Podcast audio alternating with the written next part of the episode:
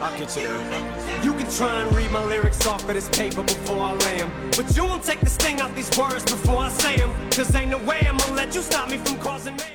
据香港证监会副行政总裁兼中介机构部执行董事梁凤仪女士称，香港投资者二零二一年累计投资一百亿港元买入虚拟资产，远高于前一年二零二零年的八百万港元。就在上周十月三十一号，香港财库局发表了有关香港虚拟资产发展的政策宣言，就香港大力发展虚拟资产行业的生态圈阐明了香港政府的政策立场和方针。此举普遍被虚拟资产行业认为是港府决心与香港的传统竞争对手新加坡争夺亚洲 Web 三之都打响的第一枪。问题：香港财库局发表的香港虚拟资产发展的政策宣言，还仅仅是一个纲领性的宏观宣言，而所谓虚拟资产包括的类型众多，所涉及的发复杂度和风险度也不同。哪些虚拟资产的发行和交易会合法化？可以针对哪些类型的投资者推广？目前仍是迷雾重重。究竟未来香港的虚拟资产的行业政策会如何发展呢？在经历了三年 COVID 疫情影响后的香港，能不能很快成为一个目前正在飞速发展的虚拟资产行业的全球龙头呢？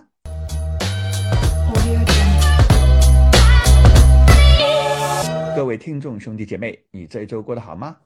今天是二零二二年十一月五号，星期六。欢迎你回到李松 Web 三元宇宙三人行的播客节目。我是节目主持人李松博士，我的朋友都叫我松哥。李松 Web 三元宇宙三人行是由我主持的，探讨 Web 三和元宇宙世界的聊天播客节目。本节目每两周一期。周六下午香港时间七点发布。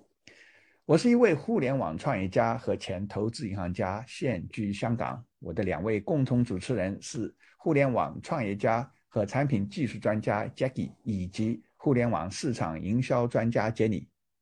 本节目的内容仅仅是为了帮助全球华人了解海外的 Web 三和元宇宙产业发展的动向，以及供各位听众朋友娱乐八卦。我们不是。法律或市场顾问，请做好你自己的法律和市场研究。Hello，Jackie。Hello，松哥好，各位听众好。Hello，Jenny。Hello，松哥好，大家好。Jackie，Jenny 啊，我们啊，每一次啊做这个节目的时候呢，在这个节目的开头呢，都会强调啊，我们呢不是这个法律呃和这个市场的顾问啊。是要我们的观众啊，我们的听众兄弟姐妹呢，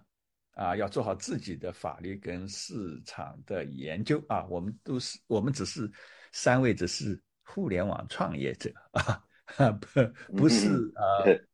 呃那个不是律师啊，嗯啊，那么这一期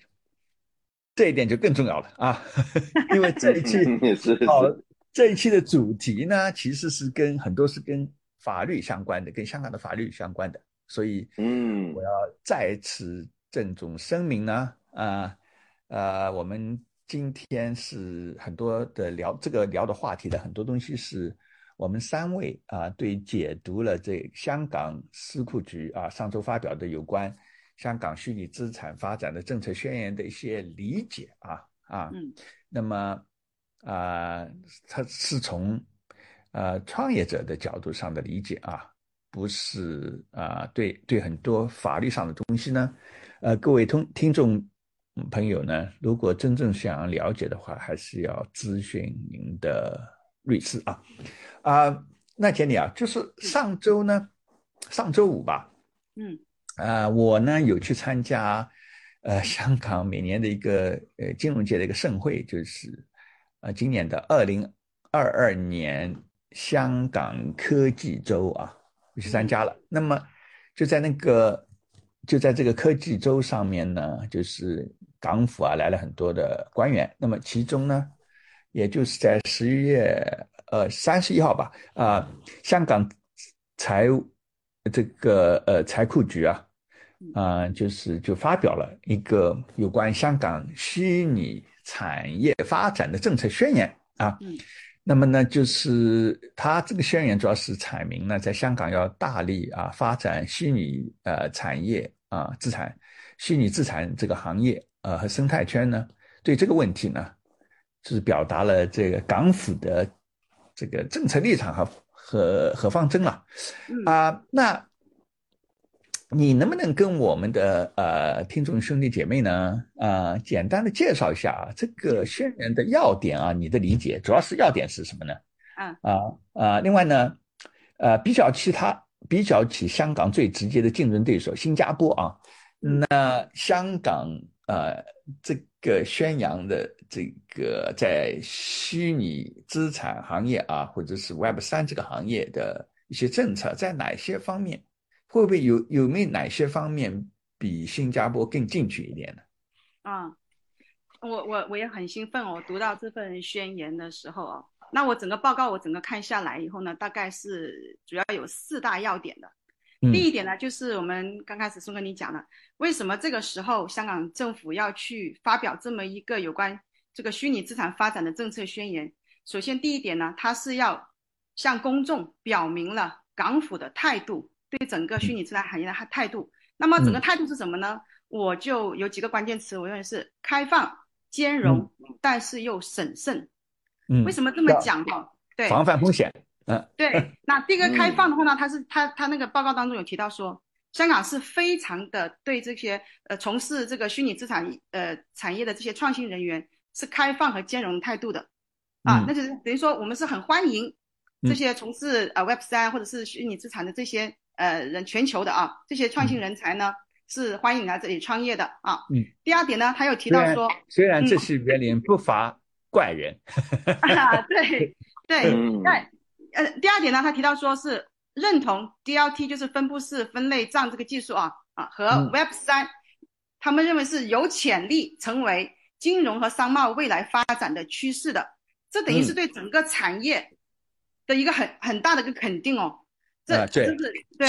然后呢，但是呢，当然也提到了，就是开放、兼容、呃拥抱，但是呢，也要很审慎，是说会采取相同业务、相同风险、相同规则的原则，就是说嗯。在不在这这这防范啊、什么打击这个洗黑钱、恐怖资金筹集方面啊，我们要防范这些犯的风险，但是在这个风险在很好的防范的基础上呢，是非常的鼓励和就是说呃香港在这方面在虚拟资产这方面是能够大力的去发展的，但是一定要受到监管。你刚才嗯讲到的相同业务、相同风险、相同呃规则，我的理解呢，就是嗯指说，如果你把这个虚拟资产呃列入啊、呃证监会的监管的话呢，就是它会对传统的证券有个对比，对吧？如果是类似的这个业务，那类似有相同的风险的话，那可能规则就类似，参照这个传统的呃证券，而不是把它作为一个特别的一个怪物来来来来处理，对吧？嗯对对嗯，那其实为什么它第一点，我觉得这个第一点要放的这么明确的来讲啊？因为我们知道说以往啊，在没有推出这个政策之前，我们知道整个虚拟资产产业呢，因为它呃没有受到监管啊，或者是说就没有被政府认可的情况下，它的发展的不规范，对整个世界金融是造成了一些负面的影响的，所以它的合规性又存在很大的争议。那有还是嗯，毕竟，但一只要搞到金融，只要是没有呃完全没有监管的话，一定会就是嗯，这是林子大了，对吧？对什么鸟什么都有 对对吧对，它的破，他说像它创新性很强的破坏性也是挺强的。那我们也知道说，以前一一直是全球各国政府要么呢就是严令禁止，要么就是嗯态度很含糊。但是这一次呢，香港的特区政府的话呢，他的宣言中有提到过一句概括到说，政府现在正在和金融监管机构就是联合在一起，去缔造便利的环境，促进香港虚拟资产行业得以可持续和负责任的发展。这里面有两个关键词啊，一个是可持续，一个是负责任哦。我认为香港是可以做到的，为什么呢？可持续，我认为是说，因为香港我们知道它是世界金融之都哦，它那个金融是是非常的成熟稳定的一个运营机制的。那其实呢，在它的这个法律的系统也是经通过长期的考验了，对吧？对，所以呢，在可持续性方面，就是有了这个东西的加持哦，就是说我们的这个新的虚拟资产并入进来了以后，其实是可以依托它这个以以往我们传统的这个香港的这个金融的这个体系去发展的，那你就不会像就不会像现在这样子，就是说非常不稳定的。那么负责任呢是怎么怎么理解呢？就是说我的理解是说，这一次是由香港政府出面，政府来出面加以监管，是可以通过立法的手段，更好的去嗯引导这些虚拟资产的创业者，还有保护我们的投资者的。等于说，嗯香港在这方面呢，其实呃政府有提到这么一点，他的决心是很大的。嗯这这一点的话，我认为是香港是很有可能做得到的，因为嗯它的这个呃呃整一个环境啊，还有这个呃政府的决心，我认为是可以保障到的。那么整个报告的第二点又提到了，就是说它是明确了，刚才讲到说我们政府支持，那么我们要明确港府它所涉及到的说的虚拟资产的范围是什么呢？它这里面有提到，报告提到是推动整个虚拟资产价值链上各项金融服务的可持续发展，它就涵盖了那这个也就是说是跟传统的金融界之间是可以有一一对应的嘛，对吧？对传统的对来讲，你那肯定是有交易有交易所，然后有那个就是啊、就是所谓的 stock brokers，就是那种、就是嗯。就是中介机构啊，然后呢，还有呃基金管理的啊，嗯还有呢做融资的这种投行的，对吧？对就是呃，对他他听上去呢，对他就是要想啊、将来这个监管系统呢，就是要要研究整个这个对应的这个服务的这个价值链，对吧？对，它其实这一个，他他们提到说，它涵盖了虚拟资产的发行、代币化、交易和支付平台。啊，金融和资产管理以及存管等等哈，等于这个整个产业链给他提到。但其实这一点呢，对于我们很多的创业者来说啊是非常好的。就是说，以前我们创业者是不知道我哪些东西是可以做、不可以做的。那这一次呢，就是这个新政发了以后呢，那整一个它是产对整个产业界来说是非常的积极的拥抱的态度。那全球的从业者他就可以对号入座，我就知道说我具体从事什么样的创业项目是允许在香港开展的。那这一点来说是非常呃好，的。这个里边啊，我我要解释一下，嗯就是说，因为它一旦有了监管呢，嗯如果是当呃此为证券的话，它会发呃可能需要发牌照啊，对申请牌照。那么呢，但是对于创业来创业者来讲，不是说呃你你是创业的公司，你就要申请牌照，而是说你你如果你是发行某一个虚拟资产的，那么呢，如果有了监管的话。呃，你要去发行的话，你就是要找那些拿到牌照嗯进行发行服务的或者交易服务的，通过他们来做，那就相当于什么呢？比如说啊，就是传统的呃证券业，嗯那你嗯你你可以选择你做的角色呢，就是投行，对吧？就是给企业嗯融资。那么呢，呃，你也可以选择你就是企业本身，对吧？但是你要是你要去融资，你要去上市，你要通过一个有牌照的这个投行的，对吧？然后呢，你你投资者你要买卖东，你要买卖这个证券的话呢，呃，你呃你个人，比如说买卖证券的话，你并不是说你个人，呃，在很多情况下，并不是你个人需要牌照，而是说你要去买这个证券的话呢，受监管的呃这个证券的话，你你要开账号，你要在一家拥有啊、做做做做这个做做这个呃这个行业的呃牌照的人才能做，嗯才能来才能来做，对吧？对呃对，对是是这个意思。所以呢，嗯各个人的角色不一样。对，那么这个报告的第三点呢，就是前面提到的态度还有范围以后呢，就是那香港政府将来会采取什么样的发展措施来支持这个整体资产的发展呢？有这几点哈。第一个就是刚才孙哥你讲的，要加紧筹筹备这个发牌制度，这个嗯非常关键啊。那 你知道，这个一旦有了发牌制度，很多东西就变成正规化了哦。这我我这个是以前是没有发牌制度的。我们我们之前很多期节目也也也提到过，说没有牌照的时候呢，其实很多东西，其实这个东西的合规性是受到很大的质疑的，对它的发展其实也是很不利的啊。那么第一个就是加紧发牌制度，第二个呢就是提到了就是呃也是很关键，就是在新的发牌制度下，零售投资者他是否是可以买卖虚拟资产的？这一点呢、嗯是要展开公众咨询的。那那未未来他会讲，然后呢，他有提到说是这个呢会最快到明年四月份就会通过立法完了以后就展开公众的咨询啊因。为他他在这个之前啊，嗯他需要呃，他需要，因为也是为了呃安全嘛，呃，嗯他需要这个进行呃去去让这个立法会要去通过一个反洗钱的修订订跟修修理啊法案。嗯，对对对，那呢，但是呢，呃，证监会呢是是是表示，就是如果就是明年呃初吧，可能三月份左右依据啊，嗯。那个法案如果通过以后啊，嗯就会向公众进行资讯啊，嗯。就是呃这个虚拟资产啊，那这个这个服务的对象能不能针对散户啊？嗯啊，对，但是但是这个呢，他也不能保证的，就是对但是表表示开放的这个态度，嗯。对对。那第嗯三点呢，他的举措就是说，就是可否在香港引入虚拟资产交易所买卖基金，就是 ETF 啊。这个呢，港府呢，他也表示说他是持欢迎的态度，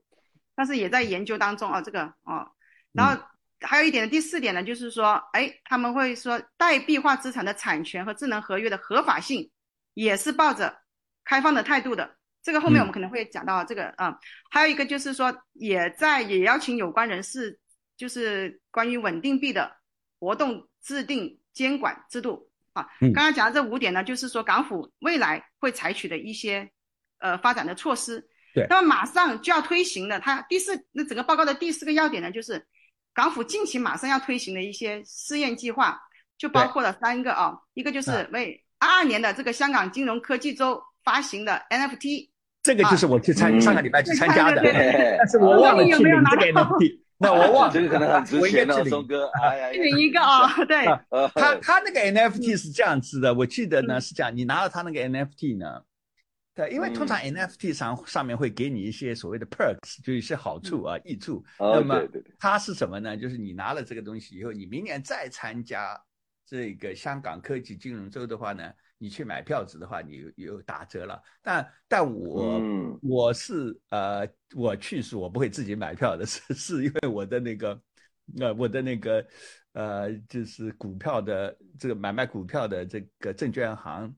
的呃经理啊送给呃 送给我的这个免费的票子，所以我就去呃听了一下，但但 但是把这事情忘了。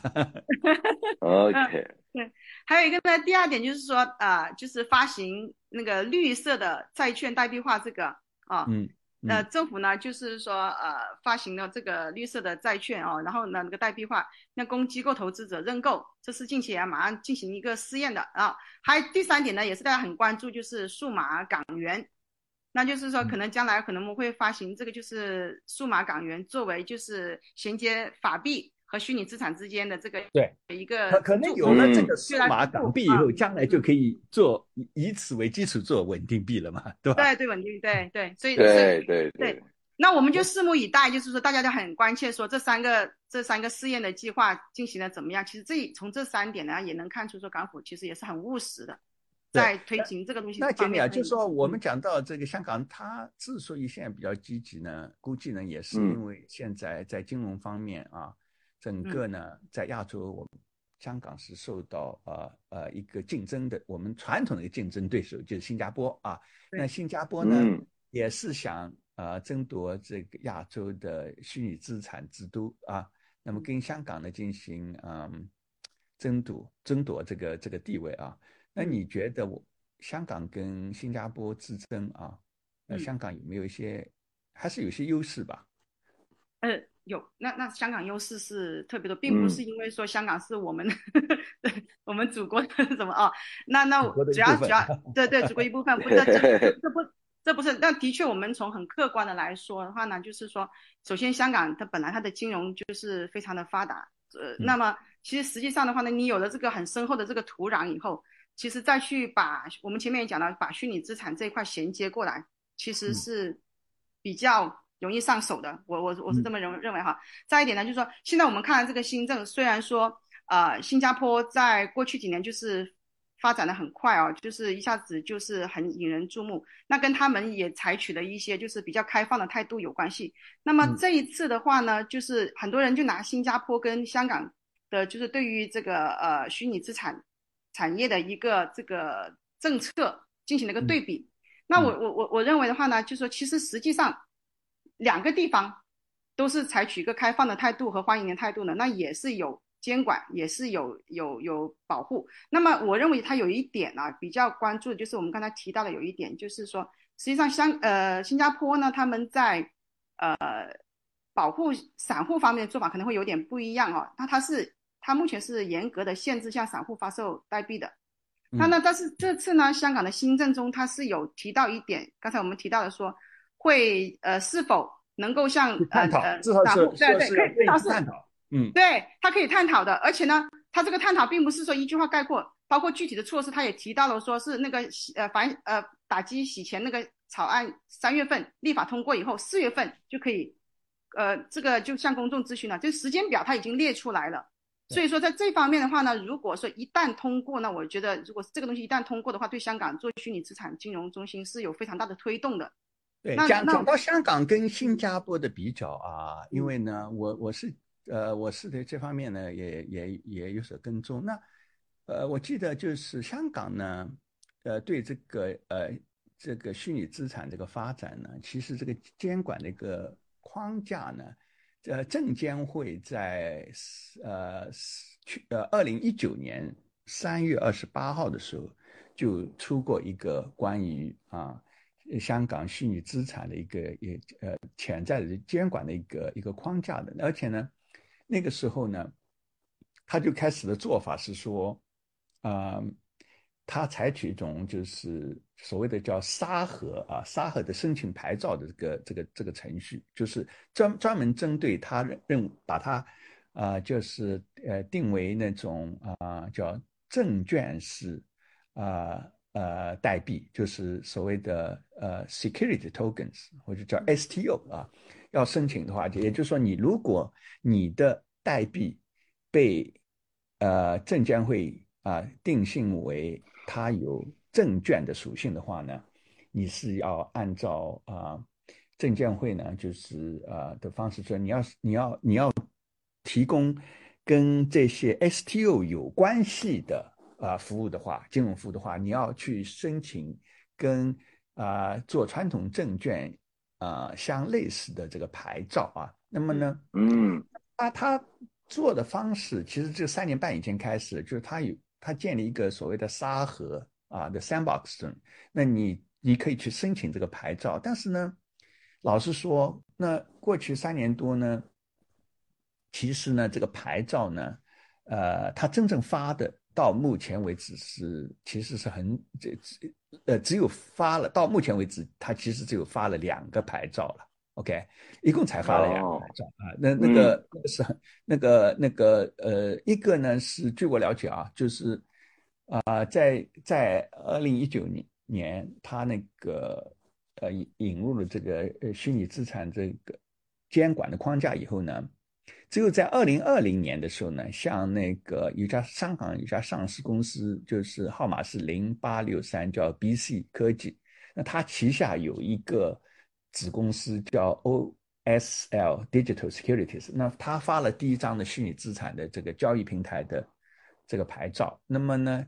一直到后来到今年的四月份呢，那证监会呢在向啊，又向那个有有中国内地背景的这家呃这家公司，这叫呃万象呃集团，他在香港的一家虚拟货币子公司叫 Hashkey Group。那他发发出了个原则上的批准通知书啊，允允许他旗下的那个 Hash Blockchain Limited 的那家公司呢进行虚拟交易这个业务。但是呢，我据我了解，他他到目前为止呢，他收到的这是一个呃批准通知书，仍然没有收到呃正式的那个呃牌照。所以呢，好像呢目前暂时还没有呃正开始提供这个虚拟交易的这个服务。不过呢，我在媒体上看到，就在上周五。新加坡中央银行呢，已经啊，就是批准呃香港虚拟呃，他说批准了香港虚拟资产管理公司，呃，Hashkey Group 啊，在新加坡当地的子公司的一个原则性的这个许可啊。那么呢，一旦获得这个牌照的话呢，呃，他这家 Hash 就是香港这家公司的 Hashkey Group 在香新加坡的子公司就可以做在新加坡开展虚拟资产的呃基金啊管理服务的。我们待会还会还会谈到啊。那么这这家 Hash Group 呢，它现在呃它主要的呃运营是在呃香港跟新加坡，但是它在全球范围之内已经投了呃超过五百家的全球性的 Web 三的那个呃项目啊。呃，所以呢，呃。呃，这他的是呃经验也比较丰富的啊，所以呢，这个三年半以来呢，呃，虽然就是呃，我觉得跟这次啊的差别在于什么呢？就是说，呃，释放出的信息可能就是啊，港府会就是证证监会啊，可能会呃加快这个发放牌照的这个速度。那么以前呢，申请这个沙盒申请牌照这个程序呢，啊。呃，老实说，对创初创企业是是很难的。为什么呢？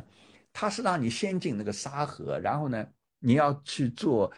你要你要去呃做一个交易平台。假设说你是申请交易平台的话，然后呢，你要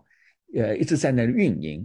呃，在那个申请过程中运营，你要证明你有这方面的经验啊，然后有有有实际的操作的这个能力。那么呢，问题是什么？就是说，因为你这个发牌照的时间不确定，事实上过去三年啊半以来，一共才发了两张牌照嘛。那因为这个不确定的话呢，对于初创企业来讲，一边在那个沙盒里边一边申请牌照，一边在那一边等，然后不确定的话，说老实话，对初创企业来讲烧钱比较厉害嘛。所以呢，但这也可能是证监会呢，就是有意想让啊，就是资金比较雄厚的这金融企业来做这个。做这个服务商，对吧？因为呢，这样呢，其实也有，我想可能也有它的道理。因为这样子的话呢，就像我们刚才讲的，你你比较有实力的金融机构来做拿这些牌照来做啊，比如说发行也好，交易也好啊，或者经纪人也好。但是呢，你你服务的对象可以是初创企业嘛，呃，他们可以发行嘛，虚拟资产嘛，对吧？就是融资嘛，对吧？所以呢，可能可能就是。那那些就是相当于他自己变成虚拟资产产生虚拟资产的企业嘛，对吧？然后你呢是来进行交易的服务，啊，有比较有资金雄厚的。其实呢，这样可能也不失为一个很好的呃方法啊。那么新加坡呢是在二零二一年一月的时候呢，它实行了它一个叫支付啊服务法啊，它是就是呃就是是是这个这个法律是拿来。呃，监监管呃虚拟支付以及那个交易公司的啊，也也同时也也推行了发牌制度啊，但是呢，到目前为止呢，也是仅仅限于所谓的专业投资者啊。对专业投资者这个呃，在不同的地方啊，这个呃证券的呃监管条例里边都会有严格的定义，但是呃，当然它分成个人啊，分成机构的，但是一般机构来讲呢。啊，当然每个地方不太一样，但一般来讲差不多是多。你像香港的话，你你可能你你拥有的那个投资的呃组合，可能要呃价值要超过八百万人那个港币啊。那新加坡也其实也都差不多了，比如说一百万呃新币啊之类，这类似都差不多。但是也有机构的啊。那他现在来讲，从这一点上来讲，就是呃，他这个发牌拿到牌的这个嗯。这个服务商，啊，在针对的对象来讲，不管在香港还是新加坡，在目前来讲是是限于啊专业呃团队的。不过呢，新加坡呢，呃，目前为止在 Web 三方面呢，嗯，现在目前好像在某些方面是领先于香港的。比如说，我最近看到一个，就是全世界的。呃，最领先的所谓 Web 三创创业企业的城市的排名啊，那么呢，呃，纽约现在是第一名，它有六千八百九十四家创业企业在 Web 三这个领域里边。那么第二名是旧金山，旧金山是两千九百八十六，然后第三是伦敦一千三百呃五十家，新加坡排第四，新加坡现在有一千三百家左右的。呃，Web 三或者虚拟资产的这个初创企业啊，那么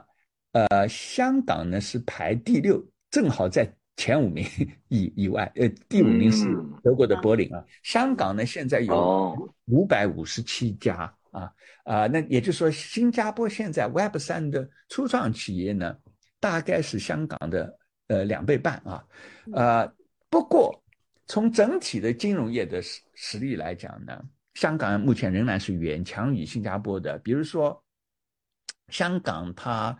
呃就是整个金融资产在在呃在这边呃管理的整整个金融资产，香港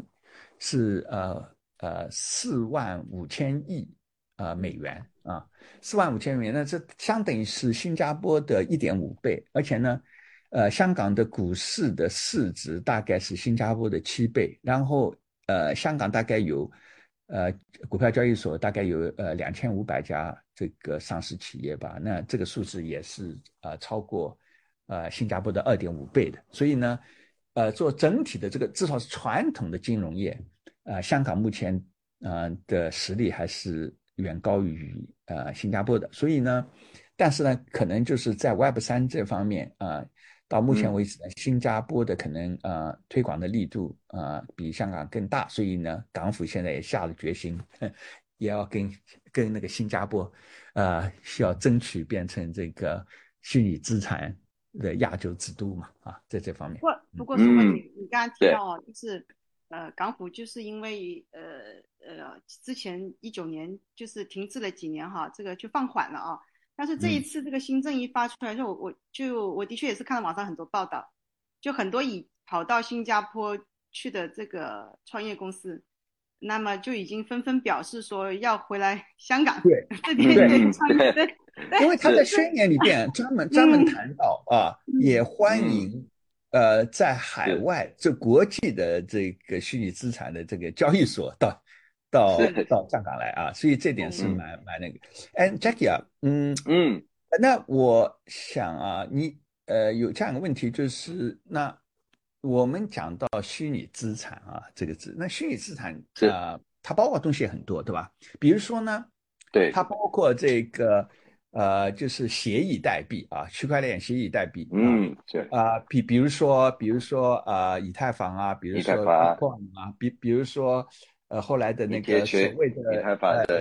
Solana 啊。Solana 呃 Solana、Polygon Avalanche 啊，呃，然后什么嗯这些啊，Aptos 啊，最近的很火的啊最。近的那么呃那还有就是所谓的 stable tokens，就是稳定币啊。稳定币，那还有就是嗯应用代币，就是 utility tokens 啊，比如说嗯呃，就是 utility tokens 就是那些发的那些对对 GameFi 啊，嗯呃，这这些是做在呃呃那个协议呃协议的 app 发呃的 token，对，在协议上面的啊。那么呢，嗯还有一些就是后面有真的资产的支持的代币，比如说房地产啊、黄金啊嗯。黄金啊，嗯，那还有呢，就是非同质化代币，就是呃，就去年特别火的啊，虽然现在也是熊市，嗯代代表什么？我们我在节目里边做过这方面非常多的啊、呃项目，就是什么无聊猿啊、蒙博尔子啊等等之类的啊。那么呢，还有呢，就是被认定为呢是证券型的代币，就是 STO 啊嗯这种这种类型。那你根据你对香港呃这港府的政策指导这个理解啊，那具体来说呢，到底哪些代币会呃合法化呢？哪些代币呢可能这个合法化还是不确定的？那么哪些你你你一旦确定了以后，你你拿的呃牌照啊是哪些嗯要、你要牌照，哪些是呃就是要需要哪一类的牌牌照？OK，哎，我想这个呢是所有的 Web 三的从业者最为关心的了，所以我们嗯。分开来讨论一下。第一个，嗯。我们现在讨论一下这个协议代币。协议代币呢，现在有明确支持合法的，只有两两种，一种嗯。呢是 BTC，嗯，嗯。比特币，还有一个呢就是以太坊的那个代币叫 ETH，对，这两个呢是明确是合法的，嗯其他的呢都因为它市值很高对对，也比较稳相对比较稳定啊。因为 BTC 呢，这个比比特币大家都知道了，这是比例出来的了，现在市值是最高的。ETH 呢，主要是它整个生态已经非常完善了，而且它的创始人呢，V 神呢，这个也是行业的最有影响力的人物来的。所以呢，现在这两个代币呢，它的市值是最大，它相对来说会波动会比较小一点，比起别的这种协议代币来说波动会小一点，所以呢，现在是允许是合法。别的类似 Solana 啊、什么 Polygon 啊、Aptos 啊，类似这种，其实现在已经有无穷多的了，无穷多的协议代币了，好几千了，好几千，对吧？好几千上万，你也不晓得哪个是哎，就是这个昙花一现，对吧？就是说，因为因为如果流量啊流通量小的话，呃，相相当于呃证监会也会担心的嘛。流量小的话，那证明那就说明。呃，将将将来那个投资者啊，如果去买的话，它风险就更高了嘛，对吧？太太大了，你这种很恐怖的，可以从比如说 Solana，它可以从顶峰的两百多直接掉到现在的三十，跌去百分之八九十的市值，所以这种波动太大了。所以其他的除了 BTH 跟 ETH 之外的，现在是不确定，这个是协议代币。嗯，然后第二个呢是稳定币，稳定币呢现在其实也是不明确的，我们可以看一下。就香港虚拟资产局，它它的政策宣言里面有关的描述啊，它具体是这么说的：，它是香港金融管理局早在今年年初呢，就已针对有关议题呢发出了讨论文件，邀请有关人士就归管市级支付用途的稳定币的活动制定风险为本、合乎比例和灵活的监管制度，然后呢。并会稍后发布咨询结果和下一步的工作。嗯，所以这等于说呢，要要研究啊，表示有兴趣研究，但是也没承诺任何东西。对对对对对，啊，也没承诺。但是呢，他同时说呢，有要要会考虑，就是比较近期要想呃直接落实一点的，就是考虑要不要做那个港。元就数码港元，数码港币对，因为在内地搞了这种中央央行的这种人民币的这种数码的还挺成功的，对吧？所以呢，也有很多可以借鉴啊。有了那个东西的话呢，可能它担任一种桥梁，在这种协议代币跟就是呃这个这个这个跟那个 utility token 之间，对吧？有有一个桥梁，这样子的话，它它就能够在里边啊起到支持稳定币的作用，对吧？嗯。嗯，对，所以所以这个稳定币非常关键来的，所以港府有可能就想自己做了。嗯，然后第三点，应用代币，应用代币呢，这个是所有微商最为关注的，因为所有的微商的 D App，他们其实发布的代币主要就是这个应用代币。对，所以这个这里面现在是要，也就是说，你将来要做任何的所谓去中心化应用，你一般来讲都要发这个 utility tokens，对吧？对对对对，这个呢是取决它是否符合根据 SFC 发布的二零一九年就是三月二十八日的那个证券型代币发行声明的 STO 的定义，也就是说要看一下这些代币是否符合 STO 的定义。对，所以。就目前来看，但是他那个时候啊，那个证券型那个代币发发行声明啊，因为我以前就有跟踪过，那那个时候呢，这个 STO 的定义还蛮严格的啊，比较严格。他去在这地方呢，他把那个他他呢是说，他如果呃他 STO 的定义就是指那种产品呢，如果它的结构具有传统证券产品的特征啊，特征。就就把它定定义为证券型代币。不过呢，它这个里边啊，它的特征呢是除了呃，你如果拥有呃经济权权利，比如说可以分享利润啊收入的一部分的话，啊，但是它甚至说，如果后面是资产，它特别资产也算哦。比如说黄金或房地产，那至少以它二零一九年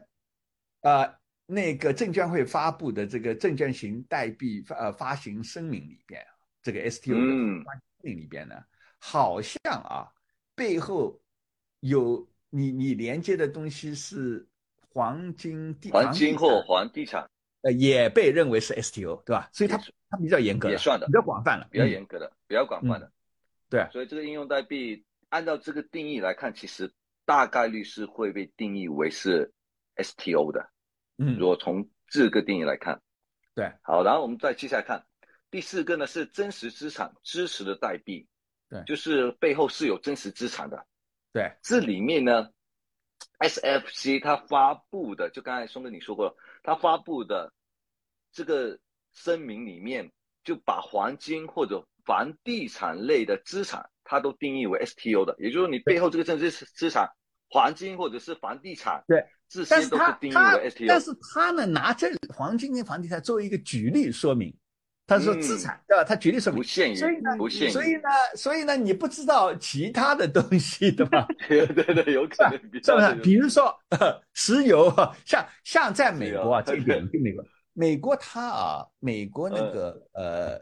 就是金融这个业啊，它从监管角度上来，它把一件东西背后的一个东西，它先看你到底是商品还是证券啊。你比如说什么大豆啊，什么石油啊，什么，它就叫商品。那商品的话，在美国的话呢，它不是由它的证监会，就是 SEC 来监管它，而是有一个叫呃呃，就是 Commodity Futures Trading Commission，就是呃 CT，就是呃 CFTC，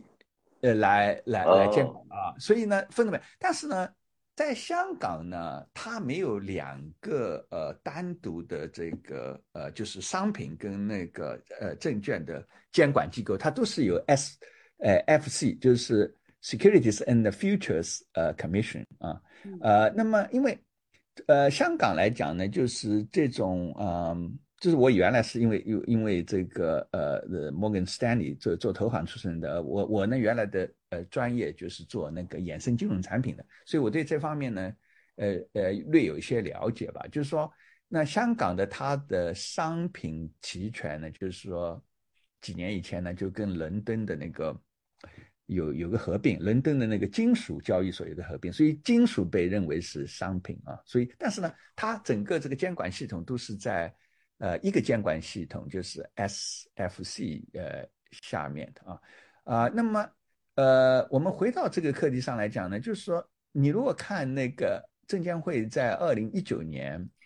呃发表的那个证券型代币，就是 STO 的这个声明里边呢，嗯，他举例说明的时候呢，似乎把黄金跟房地产房地产背后的，如果你做一个呃呃代币，你这个代币。呃，支持的资产是黄金跟房地产的，它也定义为 STO 啊啊，嗯，对，好，那我们第五点就非常有趣了，就是 NFT 了，这个是大大热门的 NFT。对，NFT 它这样子啊，当然我们 NFT 其实常规来说两类的 NFT，一种呢就是有艺术收藏价值的，你比如说无聊猿呐，类似这种。那还有什么 Beeple 的那些艺术品啊，拍卖个六千九百万美金的那些艺术品的，这一类呢是属于一类的 NFT。还有另外一种一类 NFT 是 Play to Earn 的，你比如说跑鞋，跑鞋你要你你你那双跑鞋，它其实也是 NFT。还有我们以前分享过那 royalty royalty 那个音乐的，它也是个 NFT。主要是我跟你分享版税，版税有有有音乐家版税的，跟跟你买 NFT 的人。啊，分一些你的版税的啊，版税收入有点复杂。嗯，对我们这两类呢，前面第一类的有艺术收藏品价值的这种，应该就不在 SFC 的监管之内。也就是说，政府它是很鼓励。事实上，他事实上他上个礼拜的 自己都发了，那他自己发了，对吧？他他就告诉你说，你只要是收藏性的，对不对？呃，这个是没问题。对，没问题的啊。呃，但是哦。有点，嗯，这里边有点，嗯，tricky 啊，什么？就是它的一个好处是让你明年买票子的时候 有一个 再来看的时候有个折扣啊啊，折扣，但是不是给你分成，只是给你一个折扣。对，啊，那还就是，这个里边就讲到一个所谓的 access NFT，就是说，呃，现在在外边有很多发的 NFT，比如说 Gary V 的这种 Free Friends，对吧？买了以后，你可以去跟他去钓鱼啊，去参加他的背后有权益的。呃，他有开那种呃呃，就是灌灵呃灌灌输呃心灵鸡汤的那种 那种大会是吧？可以免费去啊。那这种东西呢，有可能啊，我们只是猜测啊，不晓得那个证监会是怎么想的。有可能这一类呢，也可能他也不算呃监管之类的啊。嗯。可能有点当成会员卡来使用了，来 对待了。我估计，对，就像是会员卡。对，是这种。但但是像 Loyal 这种平台，你上面的歌手啊，赚了钱以后呢，给你分版税的，对，呃，跟跟你那个持有 NFT 的呃人分版税这个东西呢，就有一个问题了，就是说理论上呢，为什么呃证券首先啊，这个属于监管，为什么为什么证券要监管呢？是因为政府是为了保护投资人嘛，对吧？因为风险嘛，对吧？那么。从总的原则来讲，应该是这样子。为为什么你今天组成了一个公司了以后，你今天拿到的东西可以跟分账的话，分这个利润的话，一般就是认为是证券。原因是因为，因为像在美国的话，它有个呃认定证券叫 Harvey Test，里边就是有一条，就是说你这个获利啊，是不是经过他人的努力的，对吧？那那比如说你今天有个公司对吧？你这个公司呢，啊有一帮人在那边做事情的，因为有了做事情了，决定了你分红多还少的。从这个意义上来讲呢，就属于啊有通过他人努力的。为什么他人努力的话呢？你就是要受监管的话呢？那因为你受过他人努力的话，你就需要披露信息给投资人嘛。因为我我作为外边的人，我又不在你公司里边，我不知道你怎么经营的嘛，所以需要你。呃呃，这个披露嘛，就是说，因为拿了牌照以后，不是就是拿了牌照了，其中包括拿了牌照了以后，你还要作为服务商的话，你还要做尽职调研啊，你要进进行这个呃嗯写的披露嘛，对吧？是因为这个原因。那么这个音乐家这种情况是有点啊灰色地带，在我看来，就是说，呃，你也可以说呢，哦，比如说啊。有呃，就是回到讲那个证券，那什么样的东西在美国一般认为是呃商品呢？就是说，你你今天啊，你比如说嗯，石油大豆的价格，那这个是商品的原因，是因为它不受到一帮人的控制，它这个价格 就是一个市场的价格。你你搞公司的呢，你不能影响到它这个大豆啊、黄金啊、金属的这个价格嘛，所以呢，被认为说，所以你就。不需要就是有内幕的这个信息嘛？你需要透 披露嘛？让投资人有，呃，就是能够充分的了解你这个东西的风险，对吧？在在美国的话，就是呃，商品是这样这样来就是来分的原则上来讲，那么呢，就是这个音乐家分享呃他的版税这个音，如果我这首歌曲红了以后，这个版税这个东西确实是有点灰色地带啊，就是说你说。有没有呃呃通过他的努力啊，呃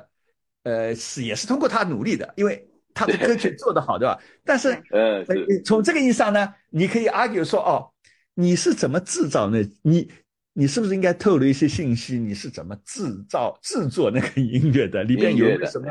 有没有什么内幕的？有没有什么 inside inside 对吧？有什么洞察对吧？是不是？是不是给我？呃，这这个呢也有点。就是这个是有一点啊，会是这样，所以这个呢，我们如果看那个香港呃证监会的这，或或者是这次，呃这次政府的这个呃财库局的这个声明的话呢，呃在这点上没有呃非常细节的进行阐述啊，这个我们可能要以后要研究，比如说那对各位听众朋友来讲，如果你是创业家，你你要想做一个呃音乐 NFT 平台，然后是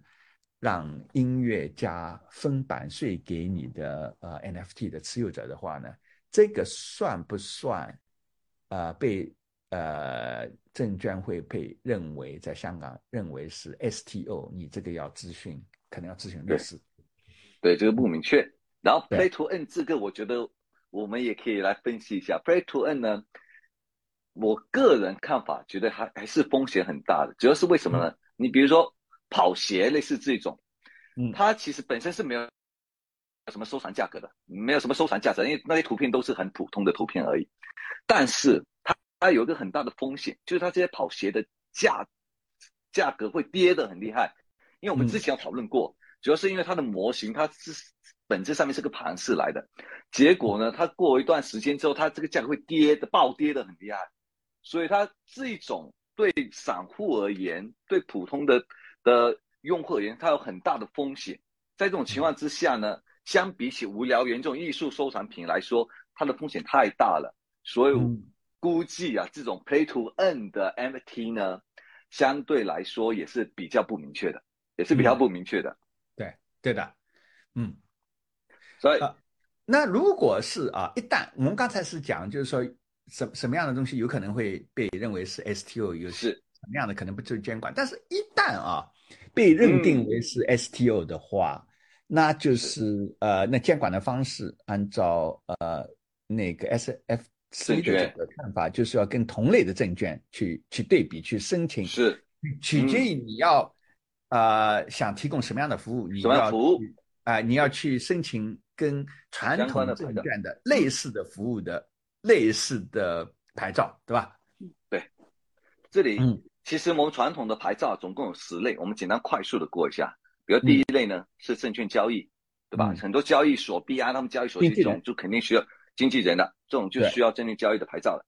第二类呢是期货合约的交易，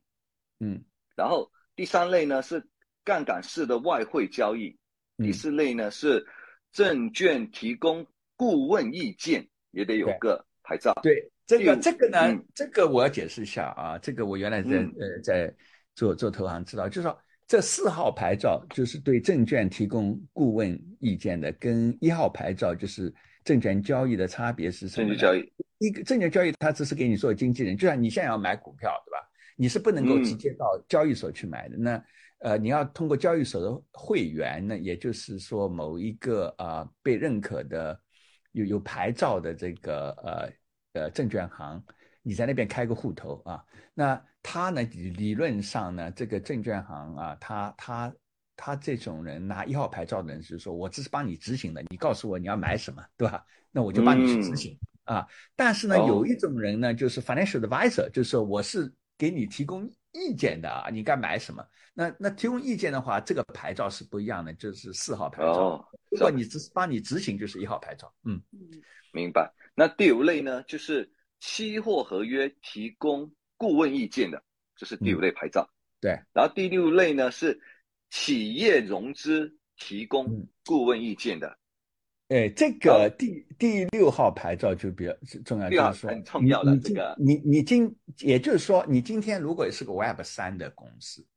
创业企业，嗯，你呢准备，你呢就是要要要推出一个呃去中心化的应用，比如说，那么呢，假设说你将来要发一个呃你的应用的代币啊，而这个代币呢，对，被 SFC 被那个证证监会被认定为是 STO。就是证券证证券型那个代币的话，嗯，那么呢，这个时候呢，你要发行的话，你就要去找，呃，一家呃服务商，这家服服务商有六号牌照的，他能能够对企业融资提供呃顾问，也就是说，这个就是。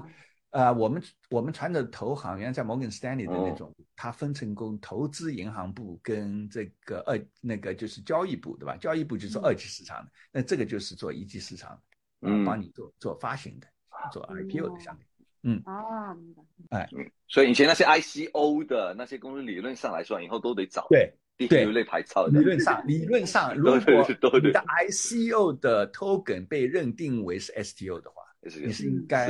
你得要去找这些啊呃，不是随便的呃呃服务商，而是要有六号牌照的，对，嗯。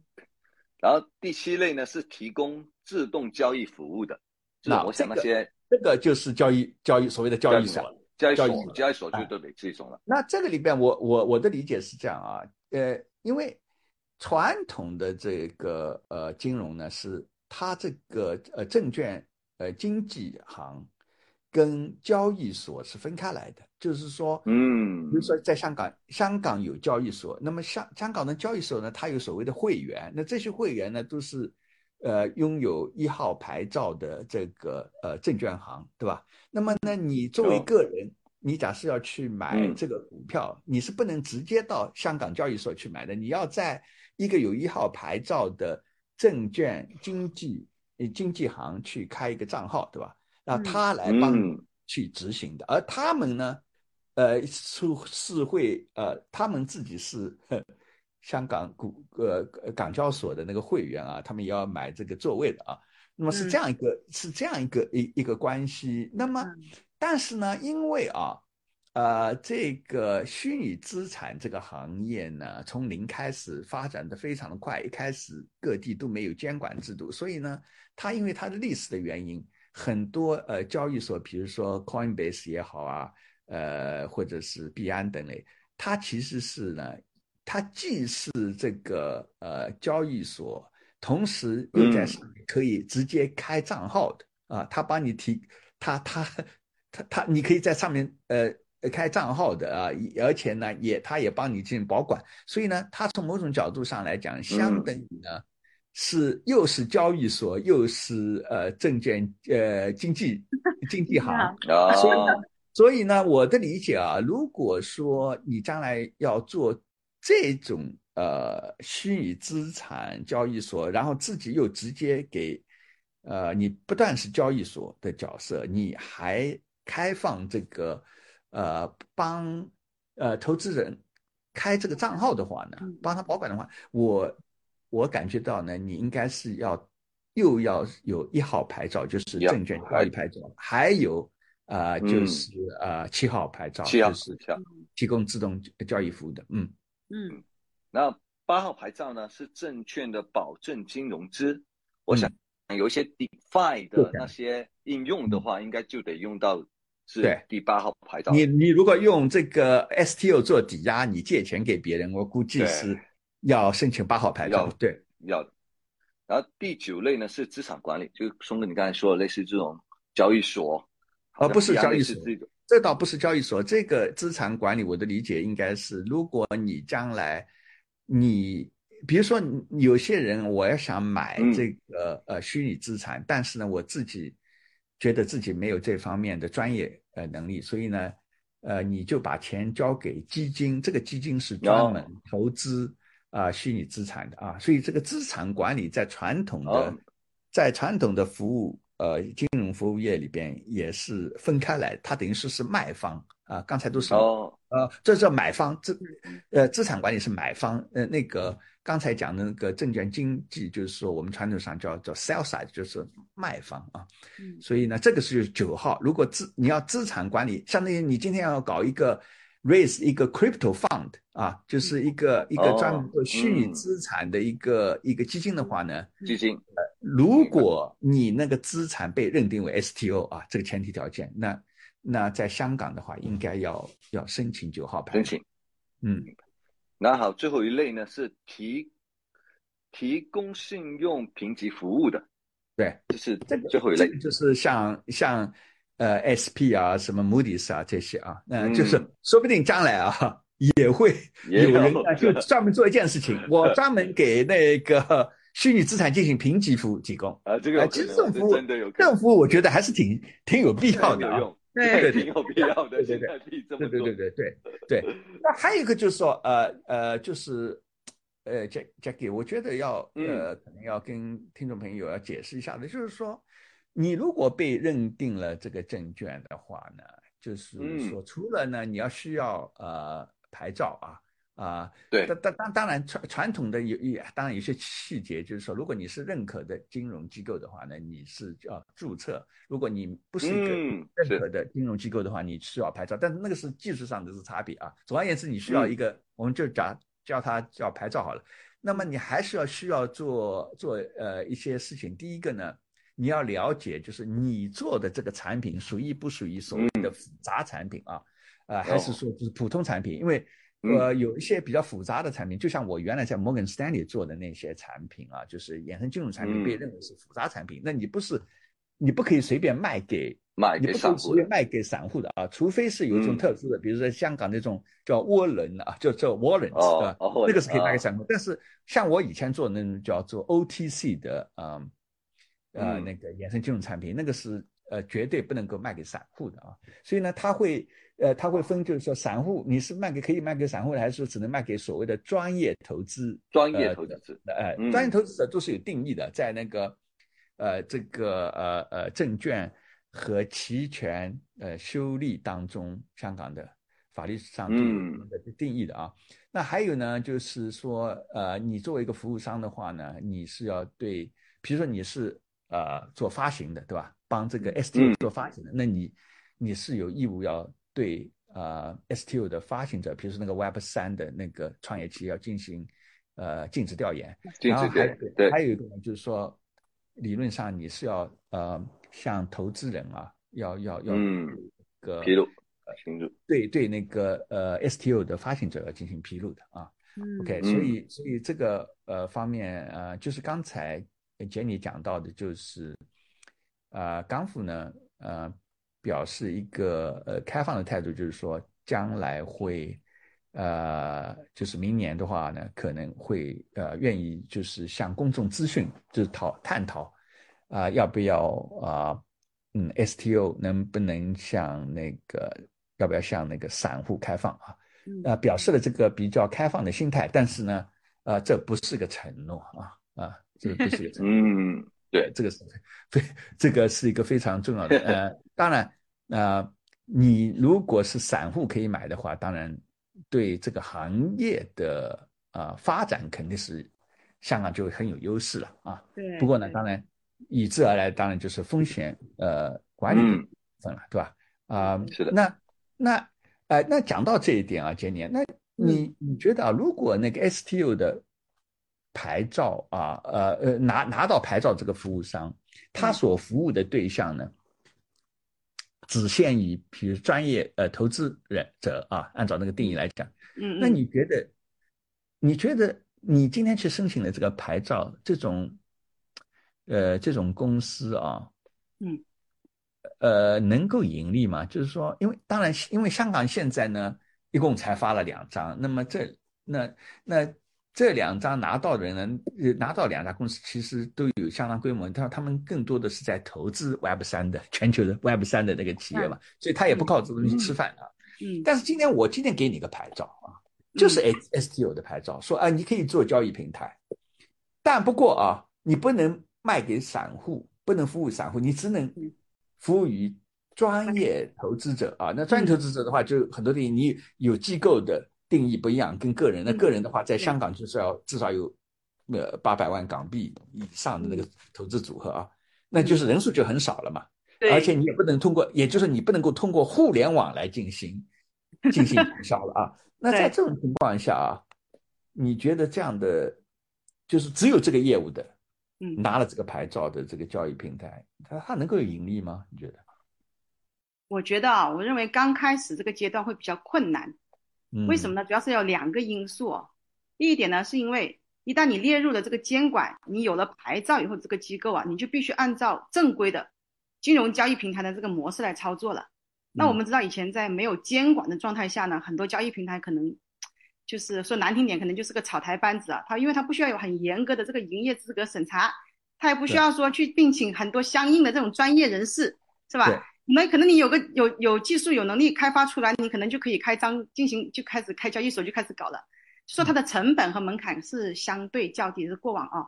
所以那个时候我们知道说那时候有一段时间交易所是雨后春笋一样冒出来啊，特特别多。那么。那你一旦你要开始要拿牌照的话呢，你要获得牌照，你这些门槛就会相应的就会变高。你的意思就是你要雇的专业人士肯定比较贵，你的运营成本对，然后包括你的实力啊，那你这个东西你要有这个，就像申哥你刚才讲了，很为什么过去才有两个？你要进行那个沙盒的话，进入那个沙盒的话，就是你要有你要通过长时间去验证你有这个经验和能力。是吧？这里面都是成本，你还有相应的专业人士，你可能要有很多资格，你才能去做。那这里面说，如果你对于一个初创企业来去做这种交易平台的话，那你意味着你的这个资金承受能力要比较强哦，你要有一定的资金实力，是吧？这至少要长一段时间。对，那还有一个就是说，刚才我们谈到的，因为如果你的服务对象你只能是专业投资人，对吧？那那就那我们知道了，那就是我们知道他这个。专我们知道专业投资者这个数量是很少的，因为你这个你这个流通性就会受到限制啊。那你知道我们以往，而且最最要命的是，因为你你你那个要进行线下的销售了嘛，只能你不能用互联网，那这个整个成本结构会比较贵。对对，没错。因为人家人家如果是个证券行啊，如果我现在已经是证券行，你现在本来就是在卖其他的证券，对吧？如果顺便再加上卖这个虚拟资产的话，你反正对你来讲，你不会增加额外的成本，你等于说你这个团队已经有了，对吧？比如说你有个私，就所谓的私人银行嘛，就是专门服务于这些。那么呢，可能如果只能限于呃专业投资人的话呢，我倒反而觉得就是传统的证券行去申请这个东西，来来再加上这个业务，对他来讲好像是对，那就成本低低很多。对对对。但如果你是一个初创公司，你从零开始去做啊，我们这种开始是挺难。而且你只卖这个，你不卖这个传统的证券，你只卖这个成本结构。会比较贵，我我我同意这种看法。然后呢，呃，Jackie，你你你觉得啊，就是对香港跟新加坡要要竞争成为这个亚洲虚拟资产之都的话，呃，需要需要培养和吸引哪方面的人才啊？我们得来分析一下这个虚拟之都需要具体怎样的人才。主要有三类，第一类呢是技术人才，因为区块链。它其实涉及到很多技术，包括底层的技术。底层最近什么 Aptos 新出来了一个 Move 语言，然后呢，它的智能合约用 Solidity，这种都是都是全新的语言来的，所以你需要新的技术人才来来开做开发。然后同时呢，它又涉及到一些硬件的，比如说你你智能的 AR VR 的眼镜，这种是硬件的人才。嗯，所以你技术上面既需要软件的人才，又需要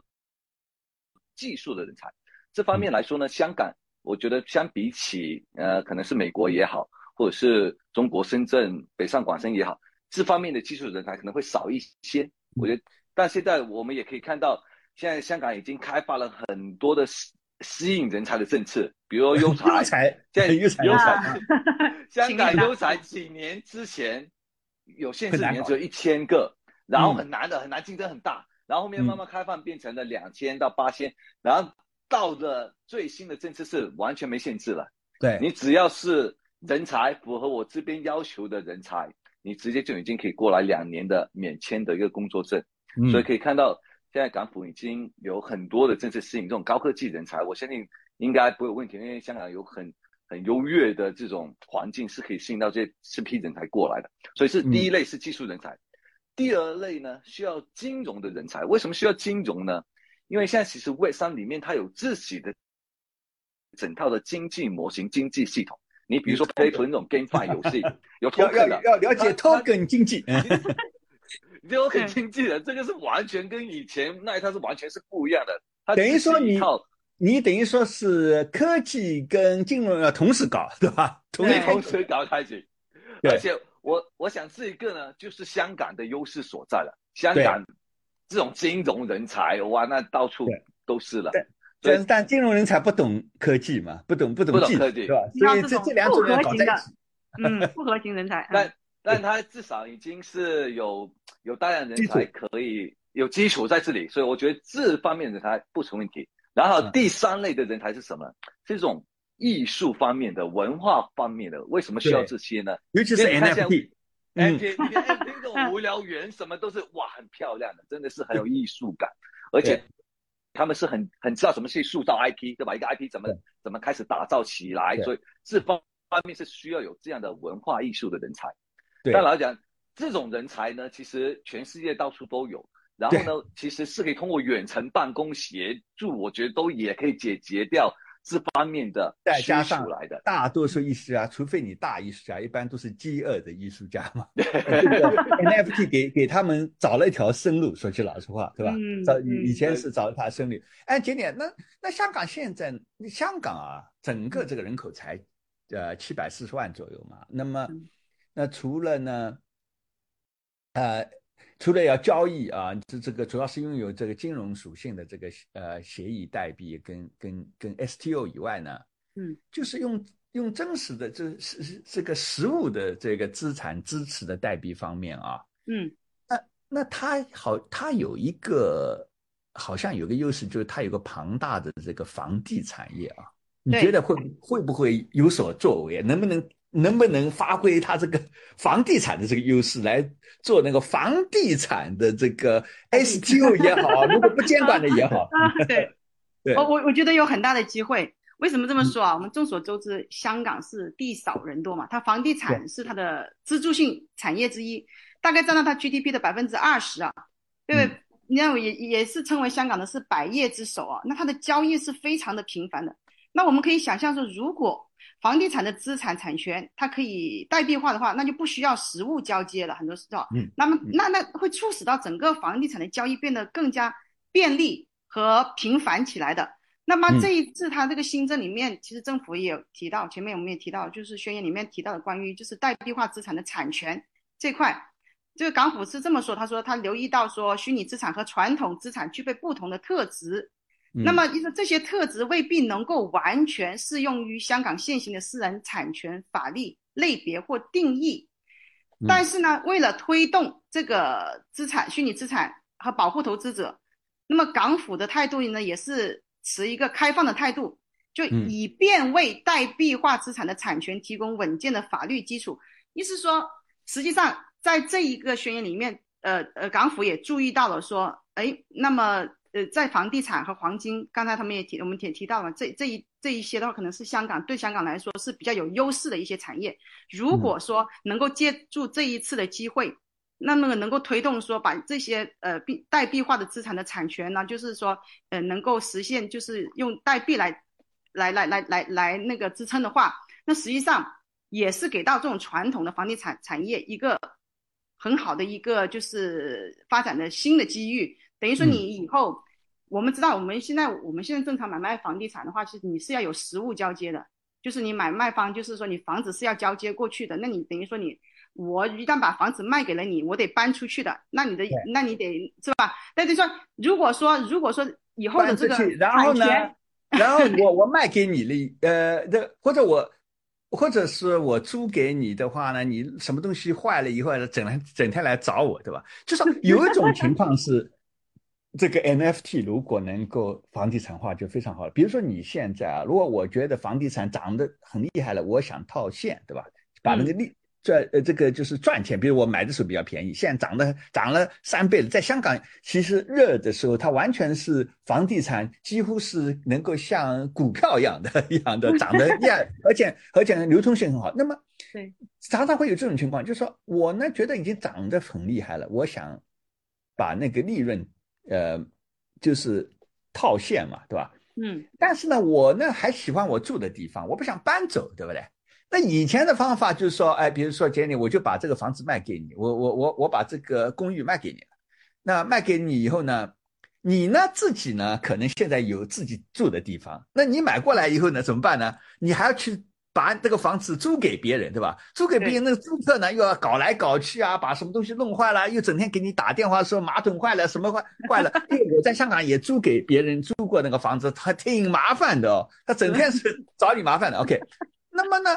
那好，那么我我卖给你的人呢，还要我卖给你了以后，我其实我挺喜欢我住的这个地方的，只不过呢，现在我觉得房子那个公寓涨价涨得很厉害，我希望呢，我我估计啊，我现在不再不套现，再过了段时间肯定会跌下来，那么我就想先把它就套现嘛，对吧？但是我不想搬走。那有了 NFT 的好处是什么呢？就是说理论上呢，我就可以发一个 NFT 针对我的这个。住的这个公寓的，比如三百六十一号这幢房子里边，对吧？这个 NFT，然后把这个 NFT 呢卖给你，对吧？卖卖给你，那对你来讲呢，其实呢，你买了你也不是想来住的。对吧？你也是想呢，将来你你你跟我的看法不一样，你认为还会涨嘛？对吧？那对我来讲，你是投资的，嗯嗯，啊，你要投资的，你其实不想去租客啊什么租给别人，对吧？那你就拿了这个 NFT，对吧？等到涨完了以后，你再涨了一段时间，你觉得差不多了，你再把 N NFT 卖掉嘛？那我的好处是什么呢？我又我又呃我又卖给你了，我人又不需要搬出去，所以这个是非常理想的。但是今年，但是现在的问题是什么？现在这个是线下的，你需要政府认可，对吧？对，你要你要登记的，你这个东西你不能乱搞。哎，这不能说，我跟你之间，我一个创业企业就是说，哎，呃，这个就是 NFT，对吧？你你其实对买这个你敢吗？你万一买了以后，对，哎，到时候不认账，那到时候说，哎，你这个东西政府没有跟你说因为你真的买房子，你当中要什么呃呃，比如说付那个在香港要付那个叫 stamp duty 嘛，对吧？印花税啊，什么东西？嗯嗯，你你政府在线下没有支持你在法律这个上，跟你线上这个东西没有没有串起来的话，这个还是搞不起来的。所以呢，不过呃，好像这个宣言里边对这个方面好像的，我们只能看啊，好像暗示将来会有。法律上的这个基础设施来支持类似这样的问题，对吧？这是一个非常嗯啊非非常啊呃呃这个乐观的一个东西，而且是非常看好的一个东西，在我看来啊。哎，那 Jackie 还有一个就是嗯，如果啊香港的这个虚拟资产这个交易市场真的搞成功的话呢，你觉得在长远上来讲啊，那未来这个数字经济会不会出现呢？就是有有两驾马车，一个呢就是专门交易所谓的传统的 Web 二。公司的这个股票市场啊，呃，嗯，还有一个呢，就是将来就交易 Web 三项目的啊，Web 三的人不不把自己叫做 Web 三公司的，叫 Web 三项目啊，project，啊，Web 三项目的这个呃代币市场，就是这种两种交易市场会不会呃并驾呃齐驱？也就是说呢，一个是买人家 Web 二公司的股票的，一个是买人家 Web 三三项目的。代币的这两种市场会不会并驾前驱？那么，呃，在做这两两种市场里面做投资的人需要的技能有没有什么不同啊？OK，我觉得以后 V 二跟 V 三这两个市场肯定都存在，而且 V 三的 project 的这个市场规模，我觉得应该远远大于 V 二。嗯，为什么？是因为首先 V 三它的门槛进入门槛比较低，你可可能一个小团队几个人。他就可以组建一个 w 三的项目，他就可以发一个币，发一个 FT，所以它的准入门槛很低，所以以后可能是万名来创业一起做 w 三，就有很可能的。所以它数量上面，我觉得规模会大于 V 二。第二点，现在的 V 二公司其实大家都开始在做 w 三的 project 了。你比如说 Facebook 也好，或者是 Reddit 啊，Nike、Nike、Adidas，他们自己都在做 MT 啊，然后。自己在研究各种各样的 token 也好，play to earn 的 gamefi 也好，其实他们也在转。我相信以后啊，从未来讲，有可能所有的 Web 二公司同时都有自己的 Web 三项目，但是呢，又有自带 Web 三 project 这边呢，又有一些新兴的一些创业团队专门就是搞 Web 三，所以从从规模上面来说，Web 三应该是远远大于 Web 二的。然后。这两边的投资人呢，其实很有趣的，我觉得是完全是不一样的。传统的 V 二的投资人真的是我觉得很苦逼的，很惨的。我现在有有好多朋友就是做做投资的，但现在不是疫情吗？他们飞不过去，现在要去看一个项目，他得飞机飞到当地，一到当地就得被隔离，所以他们现在看一个项目很痛苦，而且飞过去之后做尽调也很麻烦，尽调完之后，有时候你还得去。做他的数据还可能是作假的，我的朋友投资投完之后，发现他数据是作假的，所以吃了很多哑巴亏，这是为二投资人很痛苦的。但是为三其实投资人我觉得是非常轻松的。首先，他所有的项目都有白皮书，对吧？我看你白皮书，我就已经知道你所有的经济模型是干嘛，我全部可以理解清楚了。第二，你不能作假的，因为你的代码你全部是是上链的，是公开的。对，open source 啊，我我其实可以看你的代码就知道你这个项目靠不靠谱。然后第三，我做用户调研其实不需要那么麻烦了，我直接因为现在大家都是用 Discord 的，因为 Web 三的项目 project 都会有一个 Discord，然后他的他的粉丝用户全部都在里面，所以我只要加入了 Discord，然后大概我就可以判断出你的这个项目是不是吹水的，还是说真的有很多用户在玩的，我进而我就可以判断出你这个项目靠不靠谱。然后第四点呢，其实对 Web 三的投资人呢，有一个非常好的地方在于，他们退出是比较有把握的，因为他们往往来说，他们投资之后，他们会拥有这些 token，对吧？他现在已经不是股份，是 token。这些 token 呢，其实要退出的话是比较有好的渠道退出的，因为它是在二级市场流通的，所以相对来说，它退出渠道呢是比较明确的。比起 Web 二来说，因为 Web 二的话。你如果不被收购或者上市的话，你你是比较难退出的。就是你如果发现你你的意思就是，如果你发现啊，这个作为 VC，如果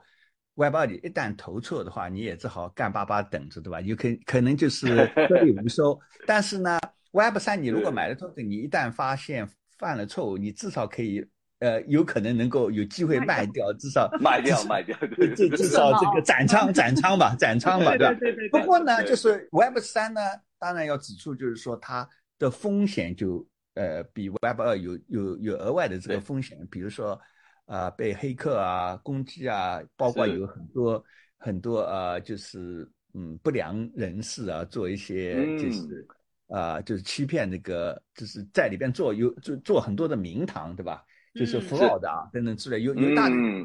呃，说不定还有洗钱啊等等之类。所以呢，在在另外一方面呢，作为投资者，可能要投 Web 三的项目，可能对他对技术的理解的要求会比 Web 二要要要高，因为 Web 二的人很多就是你基本上懂一些财务啊、什么 会计啊，可能可能财务上的东西就就下来。这这个方面呢，Web 三的话呢，你最好有些呃。还是要有些呃那个就是技术上的一些背景，至少你要呃了解的。看他代码最好。那我今天呢，就是因为今天谈的这个呃课题呢是啊还是啊呃比较深的一个课题啊。那么呃我总结一下呢，就是说对这个呃港府上周啊财库局发表的这个有关香港虚拟资产发展这个政策呃宣言的话呢。就是说，呃，我总结起来啊，我自己的认识，作为一个原来的呃投资银行家以及后来的互联网创业家来讲呢，我是觉得呢，啊，你第一呢，就将来就会这样子，就是说，你看这个代币，你第一个就是要可能要判断它到底是不是属于证券型代币。呃，在香港证监会的这个定义下啊，这个鉴定下是不是？那么如果是的话，如果被认为是 STO 的话呢？如呃如果不是不是的话，你当然就不受 SFC 的那个呃在香港的这个监管。那么如果是的话呢？那按照呃现在啊证监会的这个呃原则来讲呢，就是。同样的风险的同样属性的，就是同样的处理，也就是说，取决你要啊提供啊你作为一个呃服务商来服务啊虚拟资产方面提供服务的话呢，取决于你要提供哪类的服务。比如说你要提供 STO 的经济啊方面的呃交易经济的，那么呃你要拿的牌照可能就要申请类似于这个呃。这个一号牌照就是证券交易的牌照。那么呢，你如果要做交易所，那么你应该，我的理解，你是应该要申请呃七号牌照。如果你呃同时要呃也是给那个呃你的客户呢开账户的，那么你可能要嗯同时要有一号牌照跟七号牌照两个啊。那么。呃，这是呃呃呃，这是呃，你要这个牌照。那么有了这个牌照的这个服务商以后，你将来作为 Web 商的创业者，你要呃再要去做呃发行 S 呃发行这个代币的时候，那就如果这个代币属于 STO 的话，你就要找那拥有这些牌照的服务商来进行啊完完成这个发行啊。啊，以及呃，针对那个呃投资者啊，还有一点呢，就是到目前为止，这个服务的对象是只能够啊限定于啊所谓的专业人士的，所以呢，呃，但是港府表示在这方面呢是啊抱着这个开放的态度啊，他呃呃就是答应呢，就是明年要对公众进行咨询，看要不要开放。呃，把 STO 开放给啊，就是